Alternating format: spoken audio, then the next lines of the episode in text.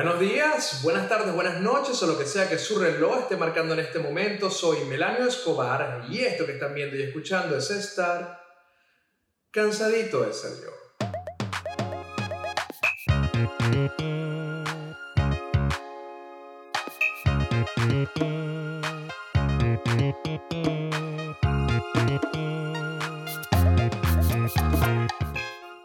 Bienvenidos a otro cansadito de ser yo. En el último cansadito tuvimos a nuestro invitadísimo especial, Manuel Ángel Redondo, que ha estado de gira por Miami. Lo fui a ver en el improv de Doral y me cagué de la risa de principio a fin. De verdad que si tienen la oportunidad de verlo, porque va a estar en una gira por muchos estados de los Estados Unidos y va a hacer muchos shows, si tienen la oportunidad de verlo, vayan porque en lo personal me divertí muchísimo. No me acuerdo de nada, pero me divertí muchísimo con todos los chistes, porque me sentí muy identificado con muchas de las situaciones, sobre todo por el background de Manuel Ángel, ¿no? Y el hecho de la valentía de pararse en una tarima a hacer lo que hace, a mí me pareció súper increíble y además tuvo un telonero que no me acuerdo el nombre, que también fue muy bueno. Así que si tienen la oportunidad de ir a verlo, vayan, no se queden solamente con el episodio de Cansadito o con Entregrados o con El Hueco, sino que vayan también a ver el stand-up de Manuel Ángel que me lo tripié.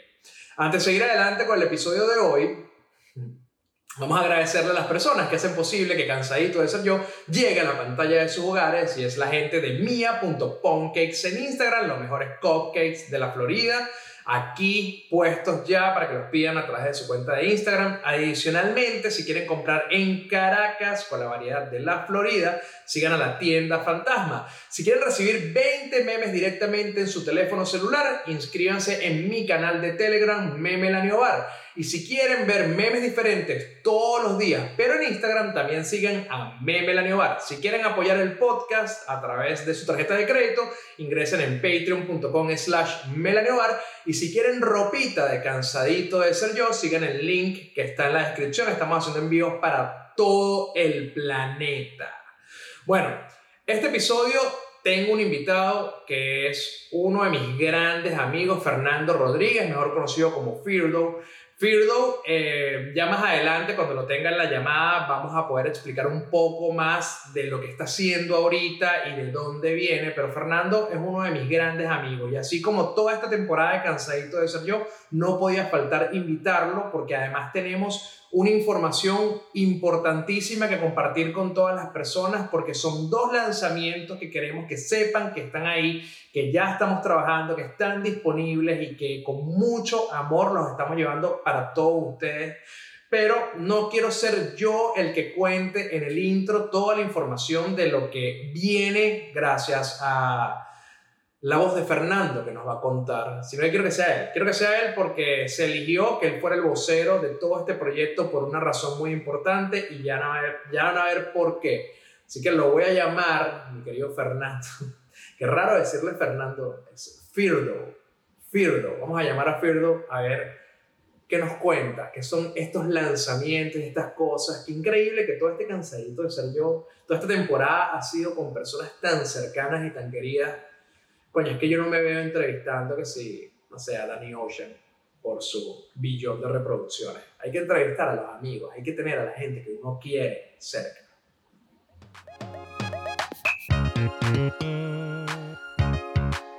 Bienvenido Fernando Rodríguez a Cansadito de Ser Yo. ¿Cómo estás, brother?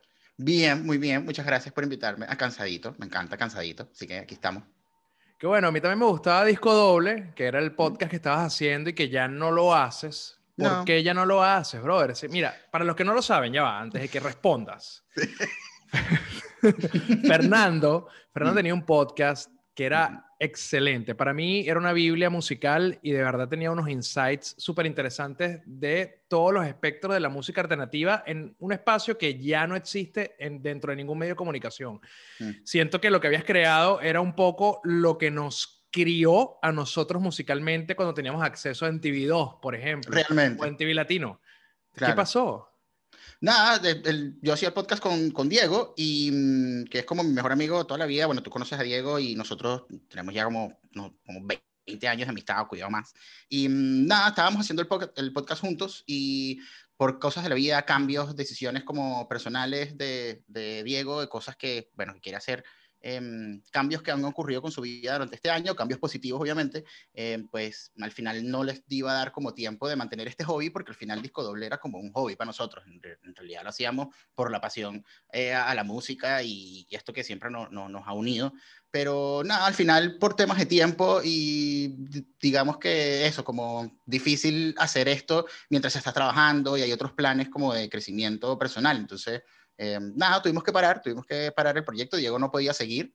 Y nada, pero seguiré yo, yo más adelante voy a hacer algo, estoy preparando algo por ahí, pero sigo como activo, como siempre, recomendando música en todos lados, así que...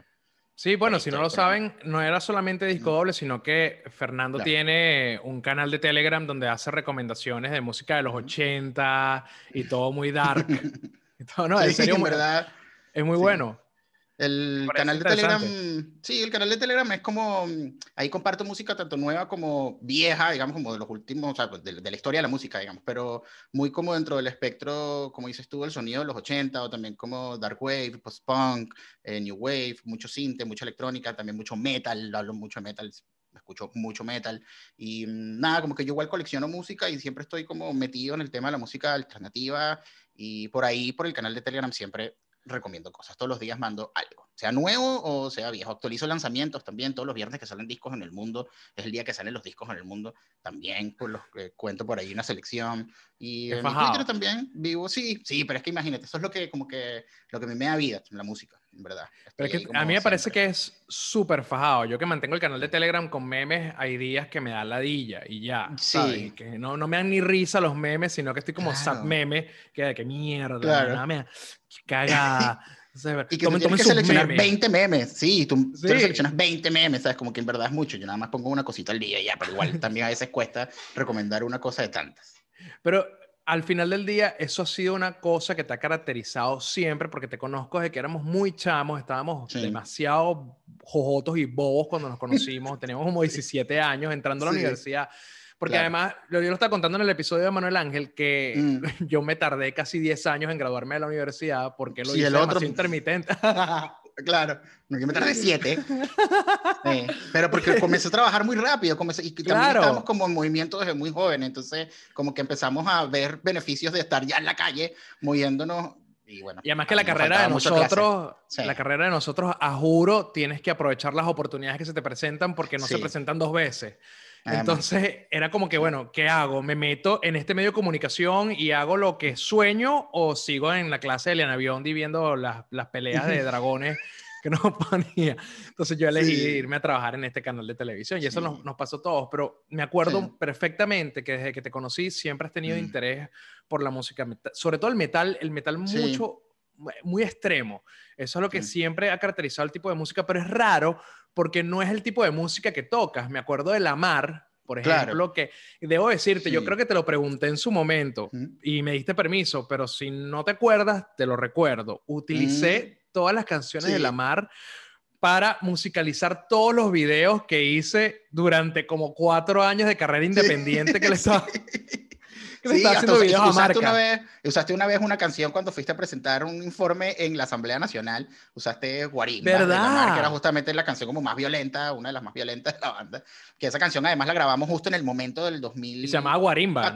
sí. Sí, Guarimba, que justamente cuando estaban las guarimbas en pleno, en, cuando, cuando todo el tema con Leopoldo y todo eso. Entonces, nosotros vivimos muy de cerca el tema de tener que andar corriendo por la ciudad huyendo de los peos porque teníamos que ir a grabar y todo ocurrió como en ese momento. Entonces, digamos que esa fue la inspiración. Verdad, no me, no me acordaba que había usado la canción para la Asamblea Nacional. Y bueno, aquí están las violaciones a los derechos humanos, aquí la, la banda de Fernando.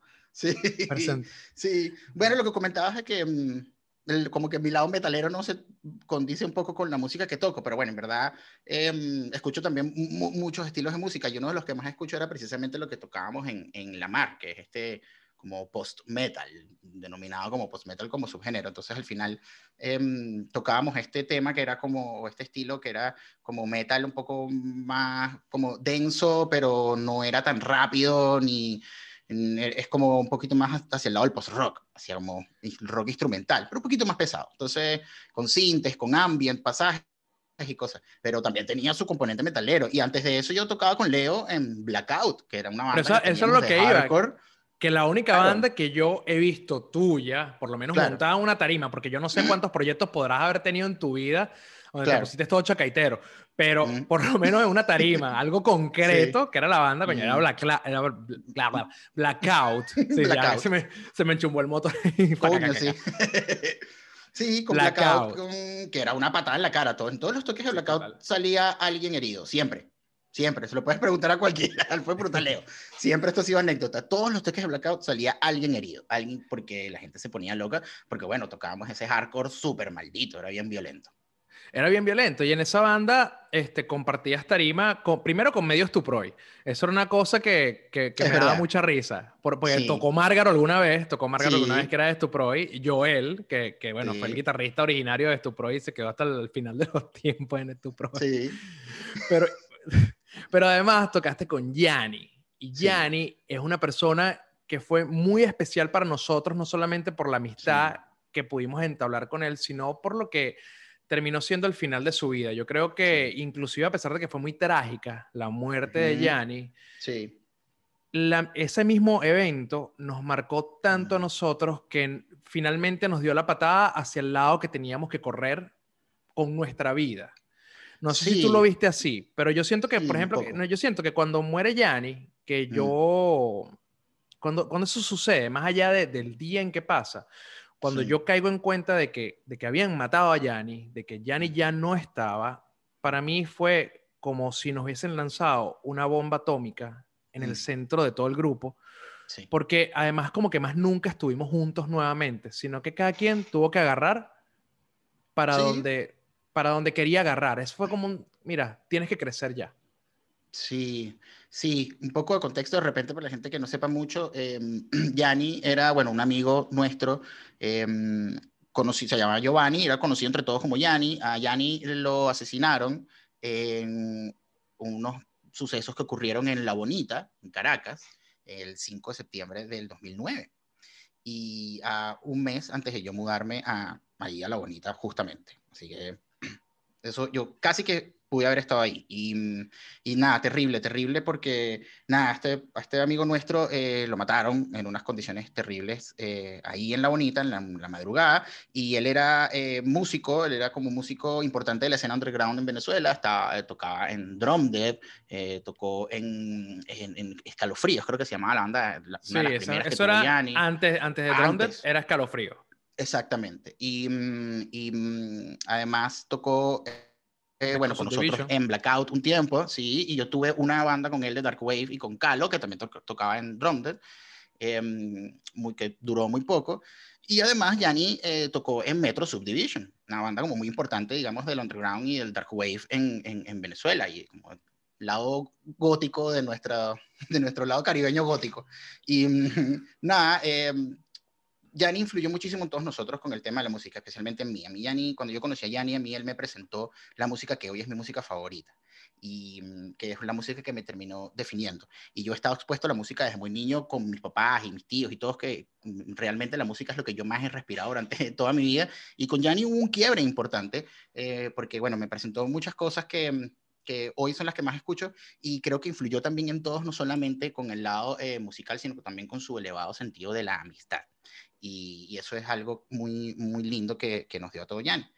El tema es que, bueno, mataron a Yanni y lo que tú comentabas, a todos nos, nos jodió porque también fue como una especie de, de mm, impulso o, o, de actívate, como que te tienes que ir porque esto es una mierda y porque te acaban de matar un pana y puede ser tú y pueden ser el resto de tus panas, ¿sabes? Entonces, como que yo creo que eso también nos empezó a mover la, la, la, máquina para, para, emigrar también porque empezamos a ver eh, la violencia muy de cerca. Y eso fue una de las cosas que a mí realmente me hizo irme de Venezuela, de decidirla, o sea, de decidirlo rápido, digamos. Eh, no fue mi caso, al final del día yo, yo me quedé todo lo más que pude dentro de Venezuela, pero sí sé que casi todo el grupo fue como el incentivo principal para agarrar lo que pudieran, agarrar un pasaje e irse para donde sea y empezar a trazar su camino. Yanni, a mí en lo personal me dejó muchas cosas, yo siempre lo recuerdo porque además era un tipo tan gracioso, con un sentido del humor tan oscuro, que aparece en casi todas las conversaciones que tenemos en nuestro grupo, por ejemplo, en la plaza. Siempre, siempre hay un motivo por el cual se nombra a Yanni. Yo me acuerdo que durante el velorio mm. estábamos todos, porque además el velorio parecía un concierto de Nine Inch Nails. sí, tal cual. Puro, puro bicho, puro bicho Vampiro. Puro vampiro ahí echando lágrimas, ¿no? Eh, por, por, por, el velorio, porque bueno, era un velorio. Mm. Y me acuerdo que estábamos todos sentados en un círculo y a mí se me ocurre preguntar si ahora Yanni iba a ser el alma de la fiesta, porque pues ya no se había muerto. al, principio todos dudaron en reírse, pero cuando nos dimos cuenta de que Yanni se hubiese cagado de la risa con el chiste, todo el mundo se rió y al final del día eso fue una de las cosas que a mí me quedó muy marcada de haber conocido a Yanni, que la adversidad de la vida se enfrenta con buena cara, porque yo creo que una de las personas que yo vi sufrir más por lo menos por temas románticos, y, y, afrontarlo con mejor cara era Yanni. Porque en esa época, ¿qué tantos problemas podíamos haber enfrentado nosotros? Era 2009, estábamos primero muy chamos y el país tampoco es que estaba tan degradado. Exactamente. Como Pero ya se empezaba a vivir la paranoia de, de la violencia y la paranoia de lo que estaba pasando. Claro, bueno, y, vivimos la realidad que fue el, episodio de Yanni, que además que cuando, cuando sucede lo de Yanni, no solamente él es, el caso más grave de esa situación, pero todos los que estaban ahí llevaron puñaladas, llevaron golpes, o sea, quedaron en clínicas graves, fracturas, o sea, un, trauma físico y mental muy severo que afectó a todo el grupo. Yo me acuerdo que yo, a mí me había invitado Miguelito, Miguelemo. Mm y esa noche para la bonita. A mí nunca me gustaba, a mí no me yo iba, pero a mí no me gustaba mucho ir para la bonita porque yo sentía que estaba muy expuesto y que ahí podía llegar cualquier carro y que puede pasar lo que sea y efectivamente con todo y que, era una calle, con todo y que era una calle ciega, al final un, abajo metieron un valle encima de una colina, ¿sabes? Como Bueno, marico, eso es como una vez estábamos en la bonita. Yo nunca fui tampoco. Mm. Estábamos en la bonita antes de que pasara eso y estábamos un grupito, también estaba Yanni, estábamos todos ahí y de repente llega una moto con dos carajos y todo el mundo y que bueno, ay, aquí fue, aquí, fue. Bueno, todo el mundo sacando como que el celular del bolsillo, ¿sabes? Como organizándolo para no quitarle el tiempo a los malandros, ¿no? Entonces se bajan los, se paran lado de un árbol muy cerca de nosotros, se bajan los tipos de la moto y se van por un montecito. Ah, Bien escondidito, sí, bueno. Entonces nosotros que, ah, bueno, no, no, no vinieron a robar, no solo a mamarse los huevos, está todo bien. normal, normal, normal. Sí, claro, está bien, ve. Imagínate. Pero lo que menos te ibas a esperar que iba a pasar en la bonita. bueno, esa, esa, pasada aceite, a mí me dijo, me dijo mm. como que, mira, no vayas mucho para allá. Y esa noche que mm. pasó lo de Yanni, Miguel me había invitado. Me dijo, estábamos, de hecho, era como, porque Yanni estaba de vacaciones. Okay. Y Miguel como que me adoptó a mí. Entonces, como su amiguito para salir. Entonces, bueno, nada, eh, hemos salido mucho y esa noche Miguel me ha dicho, coño, que ni viene, que acaba de llegar Yanni, vaina, vamos a verlo, vamos a joder allá y tal. Fino. Yo no quise ir, yo no quise ir porque al día siguiente yo tenía que manejar para Valencia súper temprano. Entonces, coño, yo sabía que si iba para la bonita, me iba a volver mierda y no iba a manejar para ningún lado y se me iba a cagar el viaje y todo chido. Claro. Bueno, como a las 3 de la mañana, me, tengo un poco llamadas de, de Miguel Emo, weón, como mm. cuatro llamadas perdidas pero yo estoy pensando que me estaban llamando para decirme que había una rumba en mi culo. ¿Me entiendes? Claro. Puede ser una vaina que sea Yanni. Yanni, Yanni agarraba y, por ejemplo, salíamos a pasear un martes y llamaba a cualquier pana y a las 12 de la noche. Mira, marico, vístete que te vamos a buscar. ¿Por qué, weón? Bueno, marico, viene una rumba, senda rumba. ¿Dónde? ¡En tu culo! Yo juraba que era eso. sí. Mira, me salió un chanchito. Sí, mierda, no me Yo pensaba que era eso. Es verdad, siempre lo hacía, era una ladilla. Siempre lo hacía, era una ladilla, porque además uno se emocionaba, era como una emoción, decepción, arrechera. sí, pero es verdad. Y, bueno, y, no, em, y no fui. Y me acuerdo que cuando se lo conté a mi papá, en ese momento mi papá me dijo, dale gracias a Dios porque no fuiste, porque pues ese pudiste haber sido tú. Y coño, eso me dejó sentado de culo. Y ahí yo dije, mira, ¿sabes qué? Yo tengo que enfocarme en no estar tanto en la calle, mm, tratar de resguardarme lo más posible y enfocarme en sacar mi carrera y al final del día velar por mi crecimiento porque la vida se te puede detener muy rápido en Venezuela. Y eso me dejó marcadísimo. ¿Y por qué estamos hablando de esto, Fernando? Bueno, em, resulta que en, en, el momento en el que ocurre el asesinato de Yanni, para ese momento ya Yanni tenía como dos meses más o menos, ya tenía un tiempo eh, grabando su disco solista su disco eh, solista, que era su sueño, eh, era como mm, su, su, mensaje y su gran inspiración, que todos además estábamos esperando el disco. Em, eh, de alguna forma, muchos estuvimos como involucrados en, la, en el nacimiento o en la creación del, del disco. Y, mm, y nada, Gianni estaba grabando el disco y ocurre esta cuestión del asesinato y queda el disco inconcluso. Él lo estaba grabando con el productor mm, Claudio Ramírez de Los Humanoides y con el que grabamos además el primer disco de La, de la Mar. Y mm, nada, ocurre esta cuestión, queda el disco inconcluso, bueno, pasa todo el trauma em, y unos meses después, eh, un grupo de amigos de, de Yanni eh, se une con la familia Yanni y, eh, para terminar el disco con Claudio. Y entre todos colaboran de alguna forma porque, bueno, además cabe destacar que Yanni grabó prácticamente todo, hizo todo, grabó, dejó todas las voces casi grabadas, todo, todo, dejó los teclados grabados, cuerdas, bajo, batería, todo lo dejó. Em, había cosas que había que terminar y cosas que agregar, y ahí fue cuando entonces Claudio reúne a esta gente y eh, un grupo de amigos, Yanni y la familia, y lanzan el disco de Yanni en una especie de homenaje que se le hizo eh, a Yanni en los galpones. De, los galpones. ¿Qué estos? Los galpones de... en los dos caminos. Eso, los, sí, ya se, me olvidó. Los galpones de los dos caminos, un evento que se hizo ahí, ahí se hizo el bautizo y el lanzamiento del disco, y mm, bello disco, hermosísimo, porque además es un disco que comienza, tiene como dos partes, el disco se llama Sorrow Hope, el disco tiene eh, dos partes. La primera parte es una parte como un poco más movida, más hacia el lado del dark wave y del post-punk y como el lado del rock gótico, eh, mientras que la segunda parte del disco es guitarra, armónica y voz y es una parte muy darks y es como mucho más íntima. Em, y todo eso eh, tiene como un misticismo, suena ridículo a veces pensar en esto, pero tiene como el mismo misticismo que ocurre con artistas que mueren jóvenes y dejan material póstumo y después cuando revisan el material, es como, este pana parecía que sabía que se iba a morir temprano, ¿sabes? Como, a veces, a mí a veces me, se me paran los pelos. sí, a mí el disco me jode.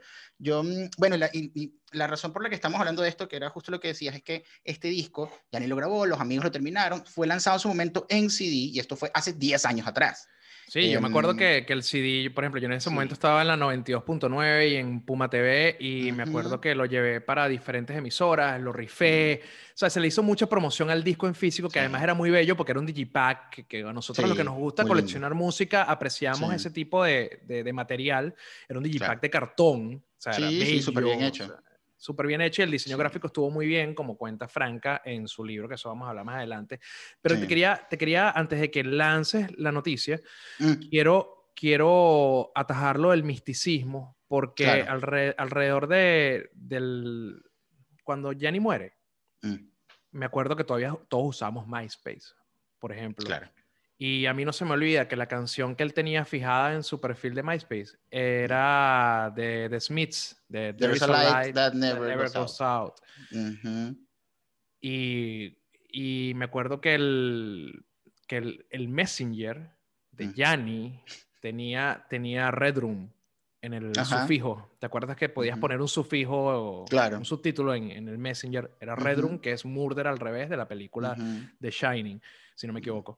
Sí. Este, y coño, eran como pequeñas señales. Yo no sé si el que lo presentía, porque así como el misticismo que tenía el disco, varias cosas de su entorno tenían como señales que nos dimos cuenta o que les vimos sentido una vez ya Yanni no estaba. Sí, ¿no? sí, sí, de verdad muy, muy raro. Antes y después, a mí, además que yo conocí a Yanni, yo tuve una amistad con Yanni de año y medio, dos años, una cosa así.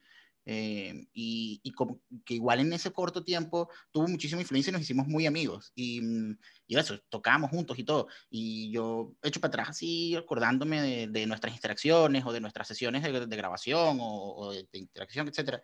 Y siempre realmente había algo, había como un misticismo alrededor de esto. Eh, y como igual que también también hay que tomar en cuenta que estábamos metidos como en esa estética dark, gótica, y entonces eh, como que igual también estábamos rodeados de todo eso, de toda esa estética. Pero, Para que se metan en personaje, nosotros éramos como el grupo de los emo kids de Soul. Básicamente.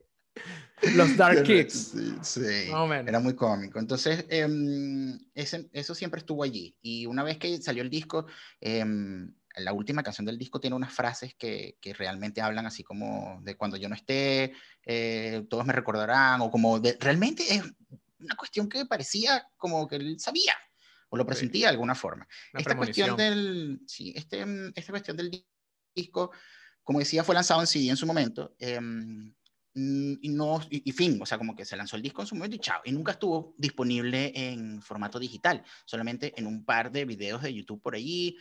al disco, además, en su momento se le estrenó un documental. Un videoclip, videoclip también. Tres videoclips, hubo tres videoclips y también hechos por sus amigos y un documental que hizo Jennifer da Silva, era como una gran, una de las mejores amigas o la mejor amiga de Yanni, eh, amiga nuestra también, y, y bueno, ella hizo un documental que Yanni le pidió que lo hiciera documentando el proceso de grabación y su vida alrededor de la grabación y la composición del disco. Este documental, Jenny lo terminó y llegó a salir. Está por ahí en, en, YouTube. La cosa es que eso no ha estado en digital disponible oficialmente la música y en otro grupo de amigos, incluyéndote, incluyendo a Leo y a JM, nos unimos para ahora hacer un relanzamiento del disco Yanni, 10 eh, años, 11 años después de, de, su lanzamiento original, remasterizado y remixeado para los tiempos actuales y para todas las plataformas digitales. Entonces, el disco está disponible en Spotify, está disponible en, em, está disponible en todos, en YouTube también de forma oficial, YouTube Music, está en Apple, em, Apple Music, creo que se llama, ¿sí? Apple Music. y está en todas las plataformas digitales. Entonces, ahora mm, la idea de hacer esto fue que, bueno, como no dejar morir la voz de Yanni. ¿Sabes? Como mantenerla viva porque el disco además es muy bueno, el disco es hermoso, el disco está muy bien hecho, tiene bellísimos mensajes y eso era lo que te iba a decir muy muy muy además que fuese este nuestro amigo y que quisiéramos hacer esto para perpetuar de alguna forma su memoria y su arte es que el disco es bueno. Sí el disco es bueno me acuerdo que cuando lo escuché en su momento en hace 10 años este a mí me dejó muy impresionado. Yo lo yo lo dejé de escuchar por mucho tiempo sobre mm, todo por el cambio de plata, del, del, cambio de, de, plataforma, vamos a decirlo así. Claro. Empezamos a escuchar música digital, ya, ya uno usaba el iPod, eh, la música estaba en, el, en, en, Spotify o qué sé yo, o, YouTube, y ya yo no escuchaba, o MP3, ¿sabes? Y ya yo no escucho, ¿sabes? Todo bajándoselo por Ares ahí con mucho virus. ya. Sí, Soulseek. Me encantaba Soulseek. La, mejor, la mejor era era la mejor. De ahí me bajé todas las canciones de Jacob Gill en su momento. Este, que, que un día a conseguir Jacob Gill en, en, ningún lado, ni en boards.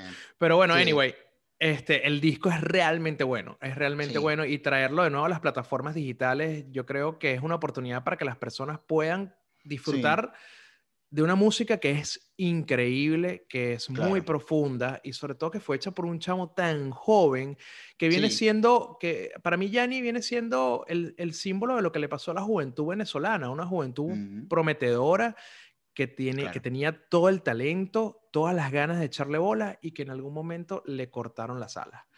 Para mí, él es una analogía perfecta de lo que nos pasó a todos los jóvenes sin necesidad de estar seis metros bajo tierra. Es lo que nos pasó a muchísimos. Porque si bien después de la migración y donde nos hemos, mm. donde nos hemos este, establecido, lo que sea, hemos podido avanzar y lograr claro, cosas. cosas igual, claro. Pero, que hubiese sido, que hubiese sido, yo siempre me pregunto como que hubiese pasado si no nos hubiésemos tenido que separar todos tan de coñazo y a tantos sitios tan distantes y tantos que somos nosotros también como en general núcleo de amigos, tanto el más cercano como los anillos adyacentes. Como los eh, sí, claro, como que en verdad, ¿qué hubiese pasado o qué hubiese sido de la escena musical venezolana eh, en Venezuela? No hablo de la escena musical de las bandas venezolanas fuera de Venezuela, sino qué hubiese pasado adentro. Eh, que hubiese pasado si gente como Yanni hubiese seguido una carrera em, como solista y si todos nosotros hubiésemos colaborado entre todos para hacer o música o hacer cosas audiovisuales. O hacer cosas. ¿Cómo, cómo funciona el resto del mundo? Sabe, sí, claro, quién sabe el impulso que, que, se le pudo haber dado a muchas cosas, cómo funciona el resto del mundo, tal cual. Pero nada, o sea, mira, sí, definitivamente, eh, por lo menos a nosotros, a, los cercanos al caso, eh, nos marcó mucho y nos definió mucho el futuro en, muchos aspectos. Em, yo también extraño mucho a a, casi a diario y últimamente que he estado trabajando con el tema del remaster del disco y el relanzamiento del disco, me he reconectado mucho más también con su música, porque también yo había dejado de escucharlo porque ya nadie escuchaba CDs. Entonces, ¿sabes? Como, em, em, ya una vez que eh, tener, tenerlo, tener el acceso rápido en las plataformas y haber tenido que, bueno, revisar el disco y eso, me reconecté de nuevo con él, con la música que me enseñó, y, y, eso últimamente ha sido como, como un proceso interno particular, como que he estado un poco triste realmente por, por recordarlo tanto, tan constante recientemente, porque siento que además hoy hubiésemos sido muy amigos y hubiésemos seguido haciendo muchas cosas. Entonces, em, todo esto también, y esto fue una casualidad muy linda, porque en el momento en el que a Leo y a nosotros en el grupo se nos ocurre hacer esta cuestión de llevar, unirnos para llevar la música a Yanni al streaming, cuando le comentamos a la mamá de Yanni, eh, la señora Franca, eh, coincide muy bonito porque Franca acaba de lanzar también, o estaba por lanzar en ese momento, su libro, un libro que ahí lo va a mostrarme él, exactamente, Iluminando tu dolor. Un libro escrito por, la, mamá de Yanni. foto de Yanni. Con la mejor foto de Yanni. Sí. Me encanta. Bueno, em, la mamá de Yanni es psicóloga clínica. Ella eh, está especializada también en el manejo como en, lo que se llama gerencia de las emociones.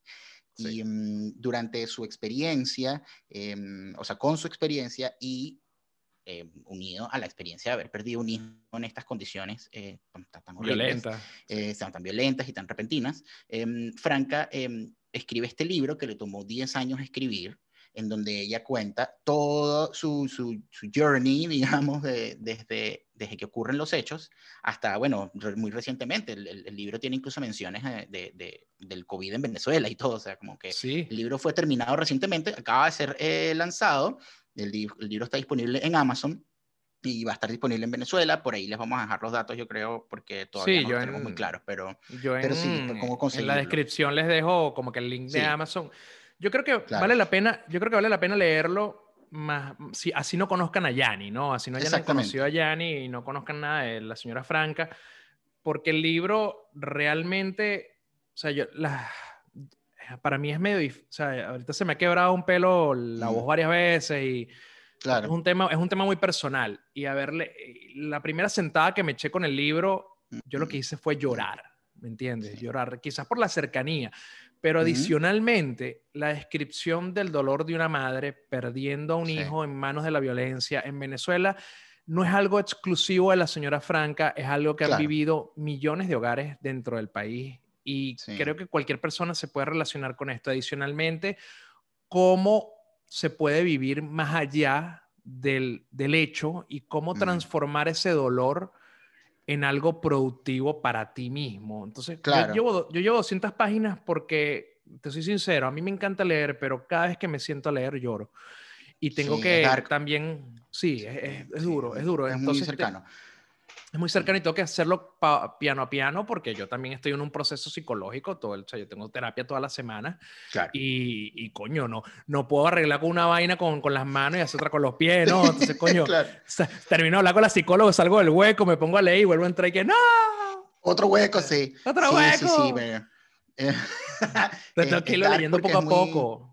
Sí, poco a poco, porque es, el, el cuento está detallado y, y, porque, bueno, Franca, en, la intención que tiene Franca con el libro es que sea como una especie de, de ella contar su experiencia eh, y, de cómo sobrellevar el duelo, de cómo eh, no, no, se trata como de superar el duelo, entiendo, se trata de, de cómo llevar el duelo, sí, eh, cómo y lo que tú decías, cómo convertirlo o cómo renacer de, del duelo, porque bueno, evidentemente ella al principio del libro, en, en la parte de atrás del libro, lo primero que dice es que eh, cuando el día que se murió su hijo, lo que ella quería, lo primero que ella quería era suicidarse. Y con toda razón, ¿sabes? Naturalmente. Pero bueno, ella explica cómo en este libro, a través de su historia y su experiencia, cómo ella ha podido llevar el duelo y lo deja como una especie de recomendación eh, y de instructivo, digamos, para apoyar a personas eh, que, que sufren este tipo de cosas. Franca no ha hecho esta labor solamente con el libro, y esto es importantísimo. Cuando sí, Yanni muere, al, exactamente, a los pocos meses, eh, Franca crea Funda Yani, una fundación en Venezuela para precisamente, eh, tiene distintas como aristas. Eh, me estaba contando Franca que ya han atendido en estos 10 años como a tres, casi 13 mil personas, entre jóvenes, adultos, niños, todo, porque la fundación se encarga de varias cosas. Una de las cosas principales que se encarga es de brindar apoyo a las familias que, que están en duelo por muertes repentinas de seres, de seres queridos, sea manos de la violencia o por accidentes o etcétera. Pero como ayudarlos a gerenciar las emociones a través del duelo, y de todo eso. Además, em, hace charlas para jóvenes también como para orientarlos en cómo manejar sus emociones y sus impulsos para tomar decisiones y para poder tener como, como identificarse en su proyecto de vida, que me parece también valiosísimo en una sociedad como la venezolana y con la realidad que ocurre en, en Venezuela. Y, y, bueno, y la labor de Fundayani ha estado eh, dándole, ¿sabes? Siguiendo. El libro eh, tiene un poco también de la experiencia uh, de Franco alrededor de Fundayani y hay algo muy importante también con relación al lanzamiento del disco y es que eh, toda la, como que todo el dinero que recaude por streaming, eh, eh, por reproducciones en todas las plataformas, todo ese dinero va a ir a Fundayani como un aporte Brutal. directo a, a, al funcionamiento de la, y a la operación de la fundación. Además, el disco va a estar en Bandcamp, y mm, en, se puede en comprar. Bandcamp va a tener, sí, en, Bandcamp va a tener un precio de 5 dólares, eh, que también sirven como aporte. La persona que lo quiera comprar, pues en realidad está aportando directamente a, a Fundayani.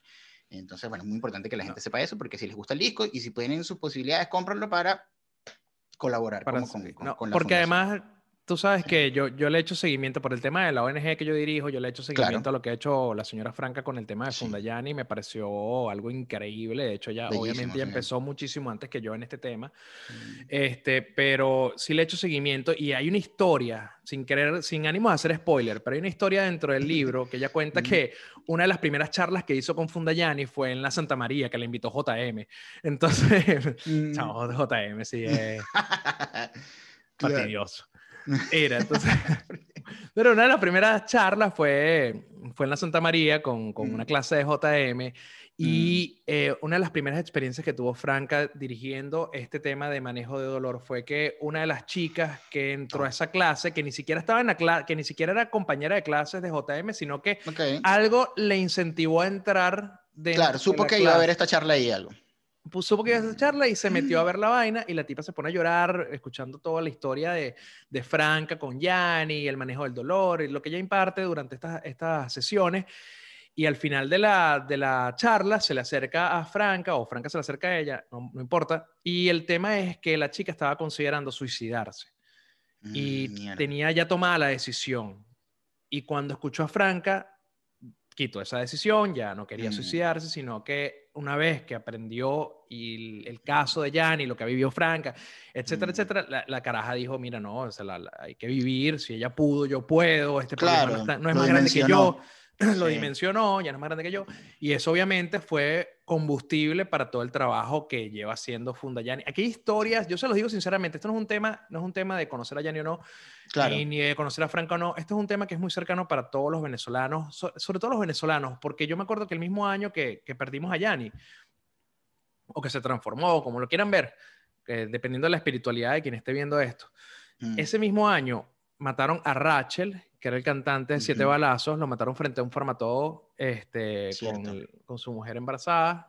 Y ese mismo año, que era un gran amigo, Siete Balazos es una banda de punk donde tocó por muchos años Víctor Villanueva, por ejemplo, en la batería, que es el uh -huh. cantante de Discord. Uh -huh. y, y, nada, una banda muy significativa de la escena punk de Venezuela. El cantante fue asesinado, fueron un formato ese mismo año. Y ese mismo año, por lo menos en mi caso, eh, mataron a un vecino para secuestrarlo llamado Fedor Vilachá, un chamo con el que yo me mm. crié desde chiquito, mm. que, que, lanzaba fosforitos en los diciembres, porque vivía en el edificio de mi papá. Entonces era, lo veía, no tanto, pero sí éramos amigos desde muy chiquito. Entonces, claro, a mí ese año me, me impactó por muchas aristas, por, por, muchos lados, me dieron coñazo y quedé, y quedé un poquito tocado, pero... Eh, lo que quiero decir con esto es que si mi caso es que en un mismo año mataron a tres personas cercanas, yo estoy seguro que es una constante dentro de nuestra historia contemporánea como venezolanos, que hemos sido sometidos por la violencia durante muchísimo tiempo. Sí, Entonces, este sí. es un libro que está recomendado. Yo llevo 200 páginas de 500 y ya a mí me encanta. Me parece un muy buen material y yo se los recomiendo a todos. Está en Amazon, como lo dijo Fernando, y yo creo que es importante para nosotros aprender a utilizar nuestro dolor, porque uh -huh. si algo nos sobra a nosotros como migrantes, como venezolanos en general, es dolor. Y tenemos sí. que aprender a utilizarlo a nuestro favor y que nos deje de jugar en contra. Sí. sí. realmente, realmente, sí, el libro bastante recomendado. Yo no lo he terminado de leerlo, yo leyendo poco a poco también, pero sí, es muy importante ese mensaje que tiene alrededor de la gerencia de las emociones, de cómo manejar las emociones para, bueno, seguir adelante. ¿sabes? Como que... Bueno, y una de las cosas que nosotros hacemos para gerenciar nuestras emociones es que tenemos un grupo de WhatsApp sí. que se llama La Plaza, porque mm. nosotros nos reuníamos en la Santa María en una placita que era la placita de los Comegatos. Claro, estaba, sí. estaba, estaba el, el, cafetín de los pobres, sí. que era el de nosotros, estaba Ujú. la Plaza de los Comegatos, que era la nuestra, y después estaba la Poma o el Gracetín. ¿Cuál es- ¿Cómo, le decían? No, la- no me el, de los pobres era el gracetín. Ah, ok. Sí, la poma no era, la poma era la que quedaba yendo a la feria. Que, que- Entre sí, que era, medio. que era como un limbo entre los Sí, cifrinos y los pobres. Sí. Y que, bueno, no soy tan pelabola, yo como aquí. Exacto. Aquí en Steve. Ahí, ahí la empanada era como 200 bolos más cara. Exacto, Más más menos. cara. Pero sí. Pero nosotros ahí nosotros nuestro- hemos nuestro tenido un espacio donde varios amigos, que también eran amigos de Yanni, y no, no por la muerte de Yanni, o sea, sino porque todos somos del mismo grupo. Y ahí Exacto, en ese claro, espacio, de toda la vida, somos amigos de toda la vida. Y en ese espacio es un espacio donde nos sentimos seguros, es un espacio donde podemos compartir nuestras angustias, si tenemos problemas de pareja, si tenemos problemas de vida, eh, cuando tenemos problemas familiares en temas de salud en te- o en Claro. temas inclusive de armonía, de convivencia. Ha sido un espacio que hemos encontrado para nosotros compartir nuestro dolor y nuestras alegrías de Claro, manera sí. segura y apoyarnos y etcétera. Y yo creo que ha sido de súper provecho para nosotros. Yo se lo recomiendo a todos. O sea, un grupo de WhatsApp lo pueden usar como ustedes quieran. En nuestro, Claro. se pueden mandar fotos, chistes, cadenas de mentiras, lo que a ustedes Ujú. les dé la gana. Sí. Pero en nuestro caso ha servido para afianzar mucho más la amistad y manejar las emociones que estamos viviendo todos los días, pues las emociones pueden ser negativas o positivas. Sí, y la amistad a través de la distancia, porque nosotros somos gente que, o sea, por lo menos tú y yo tenemos fácil ocho años sin vernos, ¿sabes? Como Fácil, una cosa fácil. así. Yo tengo seis años fuera de Venezuela y, y eso, fue de- ya de por sí nos veíamos poco eh, para antes de irme, entonces también es, para eso sirvió el grupo también, como para... La última vez que te vi fue en el recreo, que estaba, que te conseguí, que me conseguí contigo en unas escaleras, nos fumamos un cigarro y de ahí no nos vimos más nunca, marico. Mm, imagínate tú, ¿te acuerdas de la última vez que nos vimos? Yo no me acordaba. Sí. Pero en el recreo, ¿y será que yo todavía trabajaba en el recreo en ese momento? Trabajabas en el recreo, bajaste algo, yo estaba en una Mm. panadería, en una panadería que quedaba como a la salida, a las escaleras que dan para atrás, que dan hacia Ciudad Sí, claro. y me metí en esa Sí. panadería a comprar cigarros, cualquier, bueno, no sé, o cualquier, se compra cigarrillos, Sí. cualquier vaina, y nos conseguimos ahí. ahí, a- hablamos un ratico y bueno, que- bueno, marico, después nos vemos, dale, chao, y más nunca nos vimos. Ujú. No puede ser, no puede ser. Nos tuvimos que haber visto en toques por ahí después. Ah, De verdad. Bueno, yo nunca iba a toques, en verdad. yo nada más iba a mis toques. Sí, bueno, yo también, yo era ese tipo de mamagüevo. Sí. Vayan a los toques, en Oye Sucio, vayan a los toques. Sí, vayan a toque, no solamente a lo suyo, no, no hagan como Sí. Fulvio. Sí. No, mentira. pobrecito, pobrecito, como los No, jóvenes. mentira. Como hacemos nosotros. Sí. Te quiero, amigo. Este, Yo también, amigo. Saben, el disco de Yanni está Sí. en todas las plataformas disponibles. Sorrow, Hope, Hope. Ujú, Les voy a dejar el link en la descripción. El libro de Franca está en Amazon. Lo pueden Sí. comprar para Kindle, lo pueden comprar paperback. Así como este tiene un precio bastante accesible. Y sobre todo para el tipo de contenido que van a obtener del libro, me parece Claro. que es súper barato. Y a Fernando lo Mm. pueden conseguir en todos lados como arroba Feardow. Exactamente. En todos lados. ¿De verdad en todos lados? En todos lados. Sí. Muchas gracias, amigo. Te quiero. Gracias, gracias a ti, amigo. Te quiero. Chao. Bueno, y ese fue Fernando Rodríguez, arroba Feardo en todas las redes sociales. Ya contamos sobre el disco de Yanni que está disponible en todas las plataformas digitales. Ya hablamos del libro de Franca, Iluminando tu Dolor, que está disponible en Amazon. Pero les quiero contar que Yanni no solamente nos dejó todo ese montón de cosas que contamos durante el episodio, sino que esto no lo sabe mucha gente, pero Yanni fue el que me enseñó a mí a manejar sincrónico. Estábamos en casa de una amiga fotógrafa, Natalia Feliu, a la cual también quiero mucho, está en México ahorita, le mando un beso si de alguna forma está viendo cansadito de ser yo. Estamos esperándola a ella y a otras personas que estaban en la casa para salir a, a rumbear y me acuerdo que ella vivía en Bellomonte en una subida muy empinada y yo tenía un carro sincrónico, mi primer carro sincrónico y no hallaba cómo coño estacionarme en la puta subida. Yanni, como estábamos esperando y además como Natalia estaba haciendo fotos, se iba a tardar mucho, Yanni dijo, mira acá, yo te voy a enseñar a manejar sincrónico y nos fuimos de Bellomonte hasta Altamira con el carro, él enseñándome y ese día más nunca tuve problemas en cómo manejar un carro sincrónico gracias a Yanni. Yo sé que esto no es muy trascendental, pero es algo que nunca se me va a olvidar y Yanni siempre, siempre va a ser parte de mi vida, siempre va a ser parte de mis pensamientos, de mi corazón, de mi familia, todo desde, desde que pasó lo que pasó. Hay una foto en nuestra mesa siempre para recordarlo y ahora con este disco en digital no solamente voy a ser yo, sus amigos más íntimos o su familia o quienes lo quisimos, quienes puedan aprovechar, toda la sabiduría y todo el talento que Yanni trajo al mundo, sino que van a ser todos ustedes que ahora en adelante van a poder escuchar a Yanni cada vez que le dé la gana en cualquiera de las plataformas digitales, que la que sea su preferencia, no importa. Y si quieren manejar su dolor, si quieren aprender a manejar las emociones, si quieren aprender un poco más sobre esta historia, aquí está el libro de Franca. Los quiero mucho. De verdad, valoren, valoren lo que tienen hoy. Valoren lo que tienen hoy porque ustedes no saben si va a estar mañana. Eso es una ley. La vida puede cambiar en un segundo. Chao.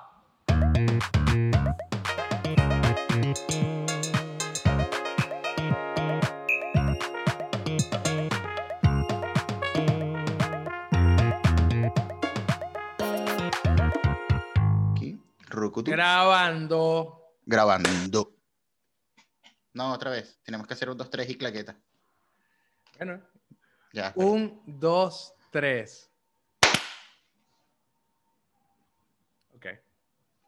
¿Será que ya? Ok, otra vez, otra vez, otra vez, otra vez. Una, Con una sola claqueta es suficiente para que sepa. Exacto. Pero un poquito más, más cerca del.